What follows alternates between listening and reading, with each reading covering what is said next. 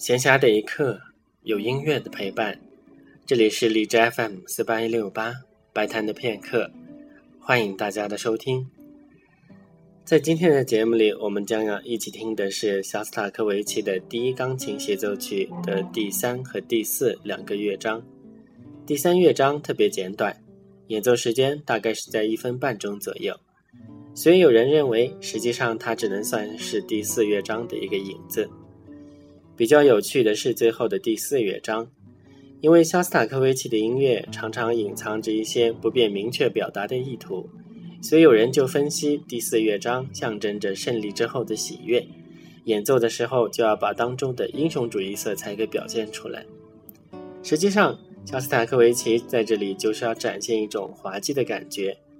这一点从他引用了贝多芬的钢琴回旋随想曲为丢失一分钱而恼怒就可以看出来。舒曼特别喜欢贝多芬的这个曲子，他第一次听的时候禁不住哈哈大笑。舒曼说，这首曲子给人的感觉就像是要用力挣脱自己的鞋子，但是又老脱不下来。在节目之后的花絮，我会把这个贝多芬的随想曲也放在节目上面。